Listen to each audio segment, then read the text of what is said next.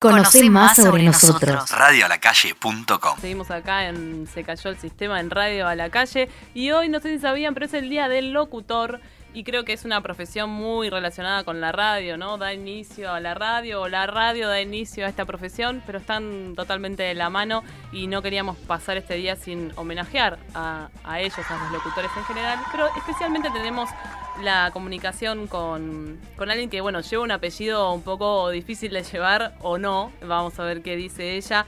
Es Belén Badía, sobrina del gran Juan Alberto Badía. Hola, Belén, ¿cómo estás? Hola, Ludmila, ¿cómo andás? Muy bien. Bueno, ella es este la sobrina de, de un grande y vos con esta profesión, digamos, ¿cómo, cómo te llevas?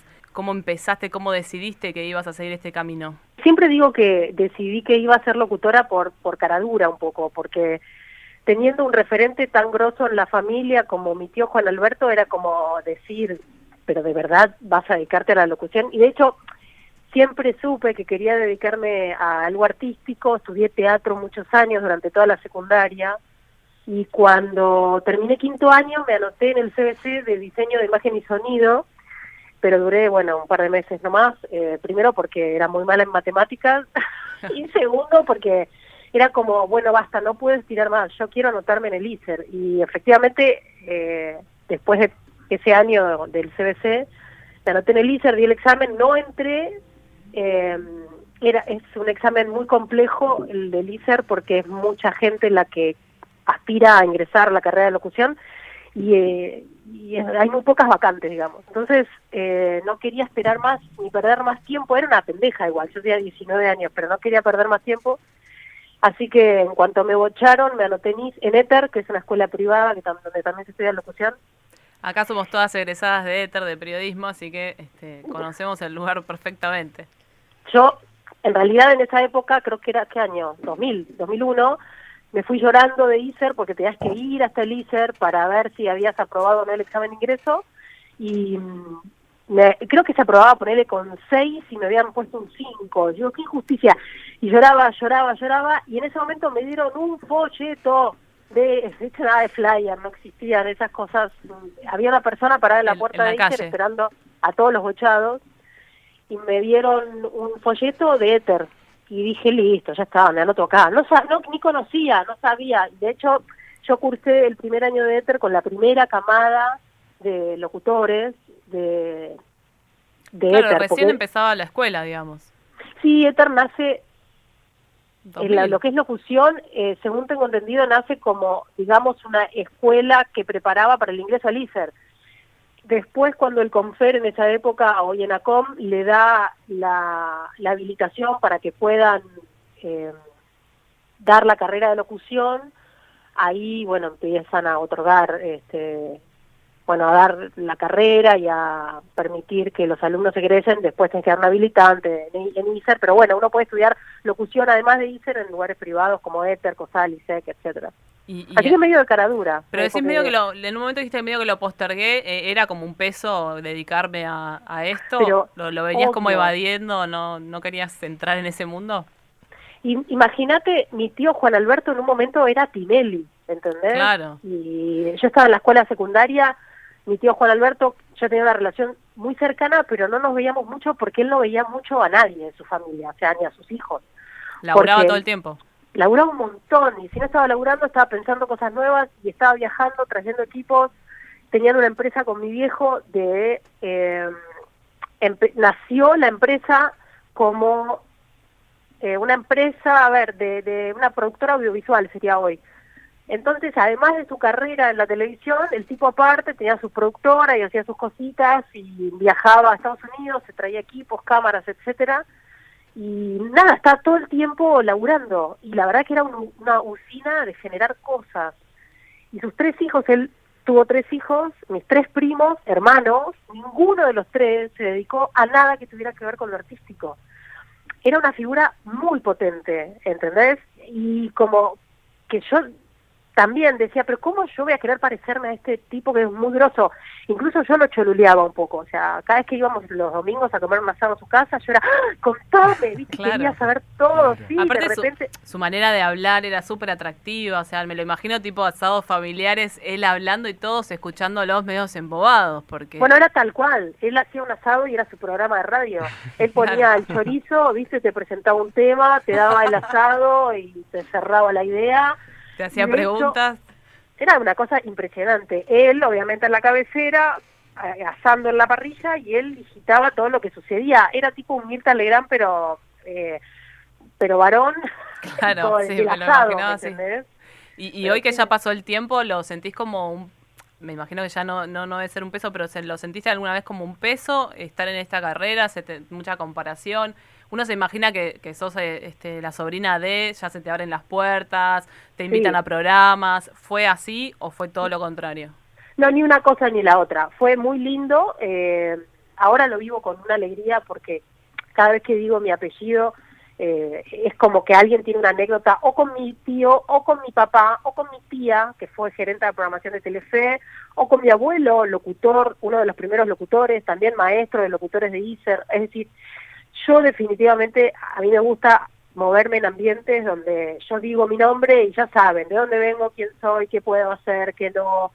Yo podría haberme dedicado a otra cosa, sí, pero más allá de que me gusta y creo que lo que hago, digamos, lo hago con, con cierta dignidad, eh, me gusta que están en ambientes donde me siento como querida, saben quién soy, o sea, no tengo que dar muchas explicaciones, llego y ya está, es Belén Badía, pertenece a esta familia, entonces más o menos me sacan la ficha. Claro, debe haber muchos lugares donde realmente eh, tenían una relación cercana a él y, te, ya te, meten como medio en su familia. Sí, o, sea, no hay comparación porque eran, primero son épocas totalmente distintas, yo no me bancaría la exposición y la entrega al laburo que él tuvo, digamos. Él vivía para trabajar como mi viejo vivía para trabajar, como mi tía vivió para trabajar sea, porque era otra generación. Yo tengo 37 años, tengo dos hijas y siempre, siempre lo primero son mis hijas. Y mi marido, y mi familia, la familia que yo elegí, que quizás elegí otra cosa, pero yo elegí esta familia y es lo primero. Mis amigos, la familia, el disfrute. El laburo también, pero el laburo se acopla a mi vida. O sea, yo estoy pensando en contenidos, pensando en mi laburo todo el tiempo. Es decir, es él también lo decía, ¿eh, mi tío. Es difícil encontrar una separación entre laburo y vida privada, pero él tenía mucha exposición. La diferencia conmigo o con mi hermana Jazmín, que es productora de radio también para variar, es eh, que no tenemos este nivel de exposición, pero sí estamos todo el tiempo subiendo cosas a las redes, pensando, no sé, un remate gracioso, un comentario que sea lúcido, una crítica constructiva, una crítica, digamos, a, lo que sea, política, eh, deportiva, no sé, es como, estamos todo el militando el feminismo, o sea, estamos todo el tiempo eh, con la cabeza pensando en producir. Y sin embargo, no tenemos eh, ese, ese sacrificio que tenía la generación de nuestros viejos, ¿viste? Yo no, no sé si me iría y dejaría a mis hijas criadas por otras personas, no sé, no creo, no me pierdo un asado ya más a esta edad no me pierdo un asado con amigos por, por, por laburar un turno en Radio del Plata, eh, como me pasó, mi primer turno en Radio del Plata fue una Navidad, un 25, bueno, ahí estaba pagando derecho de piso también, pero... Claro, eso también pasa, ¿no? Este, comenzar, y más la carrera de, locución, es una carrera muy difícil eh, porque no se necesitan 2.500 locutores, los elegidos son pocos, ¿o no? Sí, igual es como que yo te hablo de mis comienzos y todo cambió mucho mi primer turno en Radio del Plata fue, no sé, año 2007, hace 12 años. Y, me, y de 12 años a esta parte cambió todo. Claro, ¿es verdad que la, primera vez que trabajaste con Alberto Badía eh, no te pagaban un sueldo? Eh, sí me pagaban, eh, yo terminé, me egresé, me recibí de locutora y me fui a trabajar a Pinamar. Sí me pagaban, lo que no conseguí que me paguen es eh, los viáticos ni la comida que eso sí lo tenían otros compañeros. Claro, era como, bueno, vos este, no vas a hacer la, la acomodada acá. No, no, no vas a hacer la acomodada y flaca, esto es así, si no llorás, o sea, tenés que pedirlo igual que todos. Yo creo que se colgaron, ¿eh? Que no se dieron cuenta, pero como yo era a ver, a mí me faltaba, tenía menos calle que Venecia cuando terminé. Y la verdad es que entré a laburar en los medios porque era Badía, pero si yo me, me hubiera, digamos, mi apellido hubiera sido Rodríguez, no sé si conseguía laburo tan rápido, porque de verdad era muy tímida, no entendía nada, fui a un colegio de monjas, éramos eh, no me animé a decirle a mis papás me quiero cambiar de escuela, imagínate que no me animé a decirle a mi jefa Alberto, escúchame, yo tengo que morfar, ¿por qué tengo que pagarme yo la comida en Pinamar? Me fui a 400 kilómetros de mi casa. Estamos hablando con Belén Badía Sorina, Juan Alberto Badía, recordando un poco la carrera que es el Día del Locutor. Belén, eh, Ayelen te saluda, ¿cómo estás? Hola, Ayelen, ¿cómo Te quería preguntarte, porque eh, dijiste recién algo con respecto a bueno, toda una una forma distinta de encarar todo esto desde el feminismo y desde buscar contenidos y demás. ¿Y qué hay de cierto en esto de que, digamos, tu lugar en la familia Badía al ser mujer se te, hizo un poco más complicado, digamos, con respecto al manejo de la empresa, eh, de la familia, ¿no? Y, el lugar que te dieron como mujer, ¿vos sentís que hubiese sido distinto si hubiese sido hombre? Sí, obvio. Hoy mi hermana eh, puso, la verdad que yo no lo había pensado nunca así, mi hermana hoy escribió un tweet puso, eh, soy la tercera generación de locutores y eso es lo que todo el tiempo mi, papá se, se, se calaba porque dice Belén es la tercera generación de locutores. Eh, lo que pasa es que mi abuelo fue varón y mi tío Juan Alberto era varón y mi hermana puso hoy Belén, eh, mi hermana locutora, tercera generación de locutores y la primera que le puso la A al final. Y se me costó un poco entender. ah, claro, de locutor, locutora, qué boluda. Eh, y dije, sí, lo que yo me creo que estás haciendo referencia a un comentario que yo hice, una nota que me hizo Fernanda Iglesias en La Nación, que me puse a repensar un poco mi, historia y después de haber hecho muchos años terapia, mi viejo ahora cumplió setenta y pico y vendió la empresa que tenía con mi tío Juan Alberto, que después, eh, bueno, siguió siendo una productora audiovisual que pasó por distintos, eh, digamos, estadios, eh, pero básicamente era una productora de contenidos y de verdad, cuando yo tenía 20 años, yo le dije a mi viejo, quiero laburar con vos. Y él en ese momento estaba haciendo transmisiones deportivas, sobre todo trabajaba para torneos y competencias, para Canal 3, etcétera, eh, llevando sus móviles exteriores y transmitiendo partidos de fútbol. Yo dije, yo quiero laburar ahí, o sea, quiero, es una entrada a los medios. Y la contestación de mi viejo, al que amo, ¿eh? y que me ama y que me admira como profesional, pero que tiene otra visión, pues un tipo de 70 años, es, es un ambiente de varones, yo no quiero que te metas ahí. Claro. Digamos, y en ese momento era la palabra de mi viejo, que tenía un montón de experiencia en medios, yo tenía 20 años y le dije, bueno, listo, está, por acá no es, no me tengo que meter por otro lado. En cambio, mi hermana, Jazmín, que tiene 7 años menos que yo, le dijo a mi viejo, quiero trabajar en torneos y competencias, y se metió.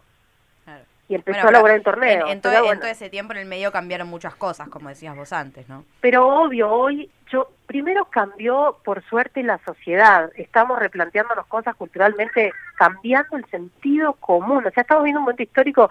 Yo soy feliz de, ser una generación que está en la transición. Yo viví sin Internet, yo viví el machismo y ahora vivo con Internet, con redes, con toda la revolución eh, tecnológica y vivo este esta ola feminista y me subo y la milito y soy recontra feliz de que se muevan los cimientos y que nada sea estático. Ahora, Belén, ¿cómo, cómo ves este esta época en la que vivimos, donde, bueno, vos empezaste a hacer eh, radio hace muchos años, me imagino un locutor, si nos imaginamos un locutor hace 50 años, ponerlo hoy acá es una locura. Hoy este, las radios este, online están creciendo muchísimo. Este programa ya tiene más de, siete años. Me imagino, me, me, acuerdo cuando recién empezamos una radio online, nadie sabía ni lo que era. Claro. Eh, ¿Cómo ves hoy los, los medios? ¿Cómo crees que, que se viene? Porque las radios, eh, como el Radio del Plata, todas las radios establecidas, comerciales, populares, conocidas, que llegan a un dial, eh, hoy atraviesan problemas económicos muy serios y, hay toda una movida, este, de, como decías vos, de comunicarse a través de las redes, que antes no existía. ¿Cómo, cómo ves que, lo que se viene? ¿Qué, ¿Qué crees que va, que va a suceder con todo esto? No tengo la menor idea y eso me encanta porque está todo por hacerse. Es en este momento en el que yo de verdad le pediría por favor una señal a Juan Alberto desde donde esté. Para decirle, decir que lo invoquemos para que nos ayude a todos? si alguien conoce algún método, eh, avísenme, no de noche, según decía mi tía, que hay cosas, pueden que pasar cosas que nos asustan, pero eh, a mí me encantaría, el tipo inventó nuevos formatos, imagen de radio fue revolucionario. Claro, ¿crees que Eh, él se hubiese ayornado a todo esto? ¿Estaría con una radio online antes- en su casa? Claro, tenía una radio online en su casa, lo que yo te decía del chorizo, el tipo ponía el chorizo en la parrilla y de repente desaparecía y estaba haciendo radio y lo escuchaba por los parlantes, y estaba presentando un Claro, él se tema. había hecho una radio en su casa. O sea, es crack, ¿entendés? Ese era un tipo que disfrutaba la vida. Al mismo tiempo, bueno, pasó mucho tiempo separado de su familia, pues laburaba un montón, pero la entendió perfecto que laburar era así. Es un montón de sacrificio, pero era, yo quiero laburar y quiero disfrutar. Me gusta la playa, me pongo una radio en Pinamar. Me gusta la nieve, me pongo una radio en Bariloche. Pongo Sí, una radio con creo rueditas. y- que los adictos a la radio nos pasa un poco eso, ¿no? Como viviríamos en una radio todo el tiempo. Una genialidad. Lo que pasa es que, bueno, eh, los que sacrificaron mucho fue fue su entorno, fue su familia. Hoy, me parece, no tenés que ir hasta la radio, hoy haces radio de cualquier lado. Eso es lo bueno, se nos facilitó mucho, entonces el que tiene una buena idea y el que tiene pasión tiene el camino muy allanado para eh, poner su idea en práctica. Si funciona, si te escuchan, si pega, garpa, se viraliza el toque, la gente te escucha. Antes, para que te pasen un tema en la radio, para que te contraten en una radio, había que hacer un quilombo Había bárbaro. que ir a la radio. Había que tomarse el bondi y llegar. A mí me tomaron un casting, ¿entendés? Yo Claro. presentando los este los días de pago de jubilados, ANSES, viste, cosas que yo digo, pero no fue hace tanto tiempo, fue hace 12 años, ¿entendés? Y ahora nada que ver, Claro. por suerte. Me encanta que haya muchas más minas en las radios, pero en serio, no para la foto. Me encanta que María O'Donnell conduzca la primera mañana y por lo menos, no sé ahora en Metro, pero por lo menos en Radio con Vos tenía a un pibe de locutor. ¿Por qué tiene que ser una locutora la que dé la hora y la Claro. temperatura? Estaba todo muy Esta- marcado antes.